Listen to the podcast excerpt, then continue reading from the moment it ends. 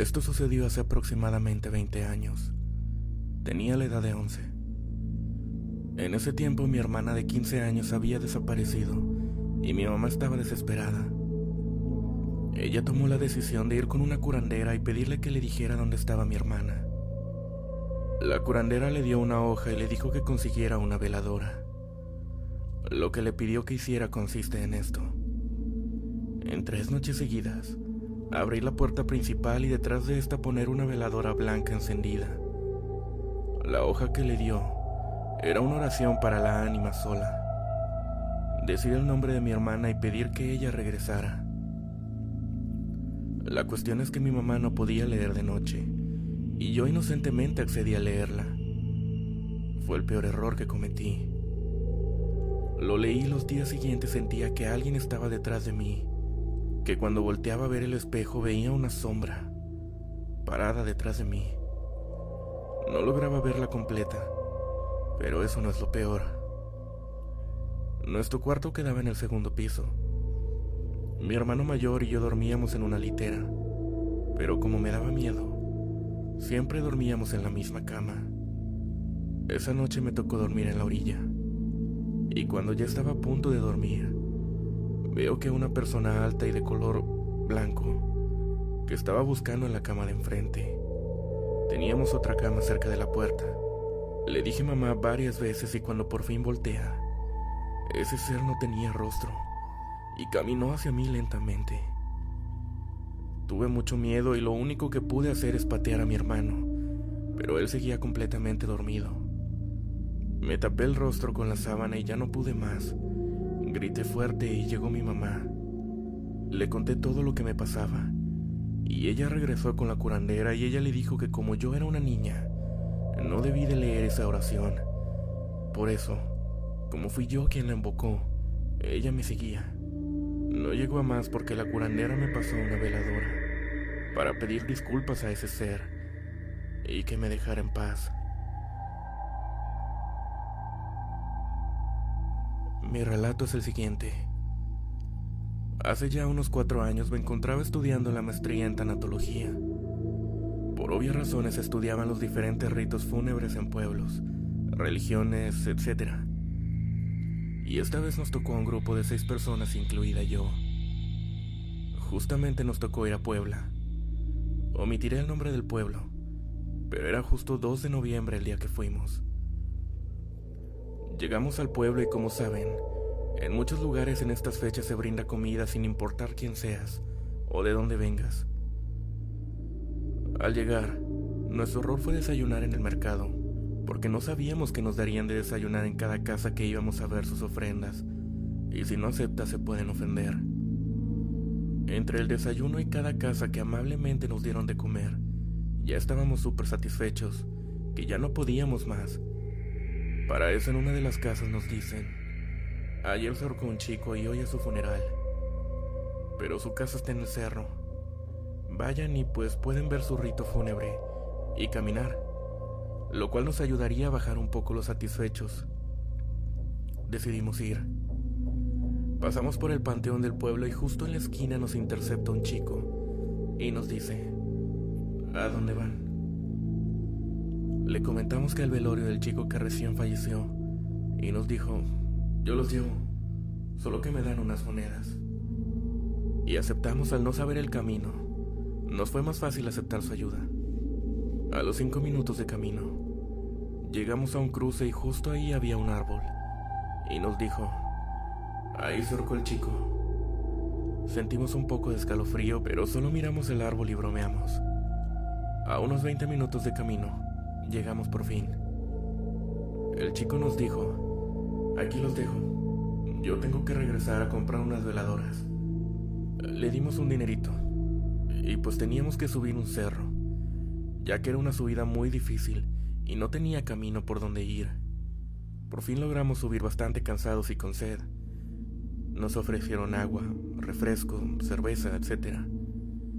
Descansamos y ya pasados unos 10 minutos, nos dicen, pasen a ver al difunto y su altar.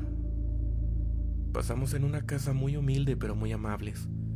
La sorpresa fue que al ver al difunto, Era el chico que nos encontramos y que nos llevó hasta ahí. Nos quedamos completamente sin palabras. Unos temblorosos, otros reían como nerviosos. Y no dijimos nada, pero nos retiramos. El camino se hacía muy largo y nadie decía nada. Solo pasamos por el árbol y justo ahí sentimos un frío muy desgarrador.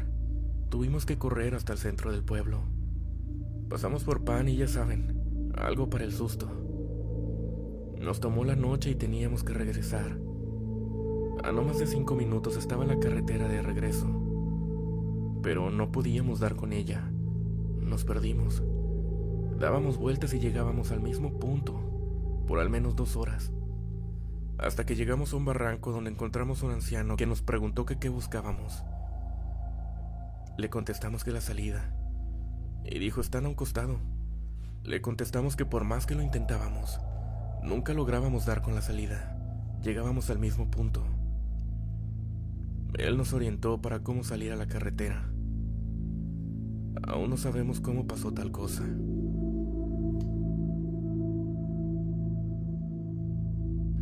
Buenas noches comunidad.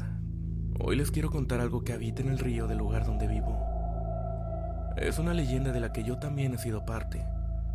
Se dice que hace mucho tiempo en aquel río, una mujer un día acabó con su vida dejándose llevar por la corriente. Desde entonces su alma sigue vagando por aquel lugar ayudando a las personas. Contaré la parte de mi abuela, mi madre y mi propia experiencia.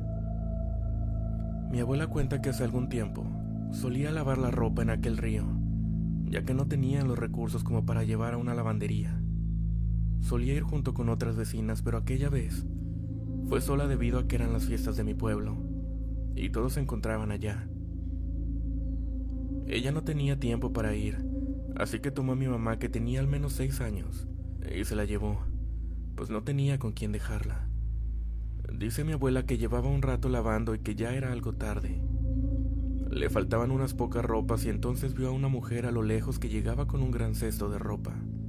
Se veía bastante pesado. Mi abuela fue a ayudar a la mujer y a su vez estaba confundida ya que en poco tiempo anochecería y era imposible terminar con todo ese cesto. Además de que el agua estaría más fría y sobre todo porque nunca había visto a esa mujer antes. Era un barrio muy pequeño, donde prácticamente todos se conocían. La mujer le habló primero saludándole y siempre que mi abuela nos cuenta, dice que ella tenía la voz más suave que jamás había escuchado. Ellas conversaron por un rato mientras lavaban la ropa. La mujer no decía ningún dato personal sobre dónde vivía o su nombre siquiera, y solo se limitaba a decir, qué bonito día. Mi abuela solo asentía y continuaba haciéndole la ropa, pero sin notar que mi mamá estaba jugando cerca de la orilla y cada vez iba más adentro. En un momento dice mi abuela que la mujer le dijo con una voz muy suave, llévate a tu hija a casa y cuídala. Y justo ahí mi abuela vio que mi mamá estaba entrando en el río, yéndose hacia la corriente profunda. Mi abuela se asustó y corrió para tomarla entre brazos. Cuando volvió algo ya más calmada del susto, pero regañando a mi mamá, no vio a aquella mujer. Buscó por el lugar pero no había ningún rastro de ella ni tampoco del gran cesto de ropa. Era imposible que la mujer hubiera desaparecido en tan poco tiempo, y aún más con la cantidad de ropa que llevaba. Ella dice que en aquel momento se le heló la sangre. Tomó a mi mamá de la mano y con la otra llevó la ropa mojada, corriendo lo más rápido que pudo hasta llegar a casa.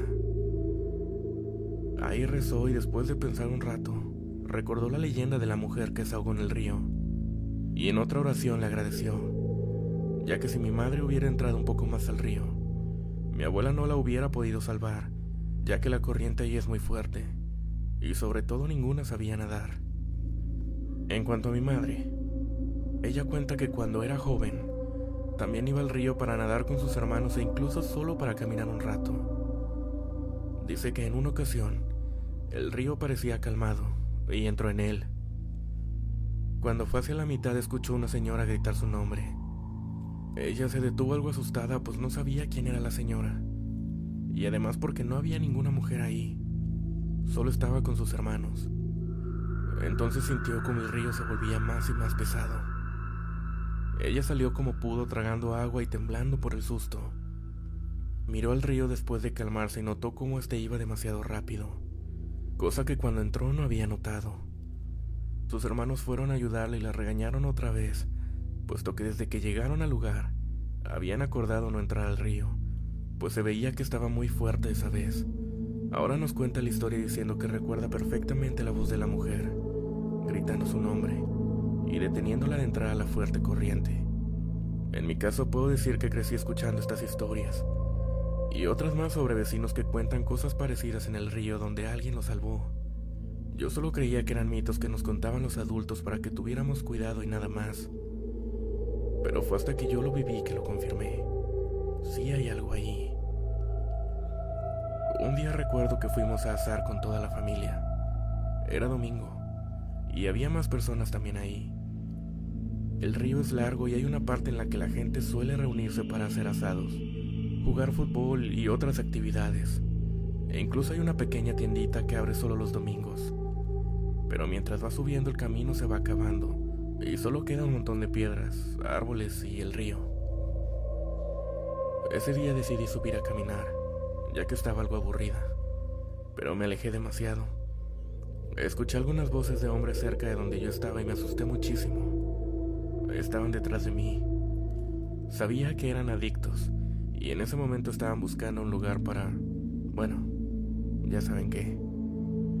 Yo estaba con mucho miedo y quería llorar, pero no podía regresar ya que me verían y quién sabe qué podrían hacerme. Me escondí detrás de un árbol y esperé a que quizá alguien viniera a buscarme. Los hombres se reían y hablaban de varias cosas. Me acuerdo que delante mío vi a una señora. Era algo mayor y llevaba ropa típica. Además su acento era una mezcla de español y quechua, por lo que sabía que venía de alguna comunidad indígena. Llevaba detrás un saco muy grande lleno de algo que nunca supe qué era. Recuerdo que la mujer me miró enojada y me dijo que por qué había ido tan lejos, que mi mamá me estaba buscando. Yo entre lágrimas le dije que solo tenía miedo de los hombres. Yo solo creí que quizá, al no encontrarme, mi familia pide ayuda a las personas que también estaban ahí en el río. Ella tomó mi mano y estaba muy fría, pero solo seguía a su lado. Los hombres no estaban ya en ningún lado, e incluso el camino parecía más corto de lo que yo había caminado. Recuerdo ver a mi mamá llorando y a mi papá gritando mi nombre. Ni siquiera pude darle las gracias a la señora y corrí llorando donde estaba mi familia. Después le dije a mi mamá quién me había ayudado, pero la señora no estaba ahí en ninguna parte y nadie de mi familia dice haber visto a una señora con aquella vestimenta, y que yo estuve sola cuando me vieron llegar corriendo. Me asusté un poco, pero recordé la leyenda, y hasta ahora siempre que voy a aquel río, siempre agradezco cerrando los ojos a aquella mujer por haberme ayudado.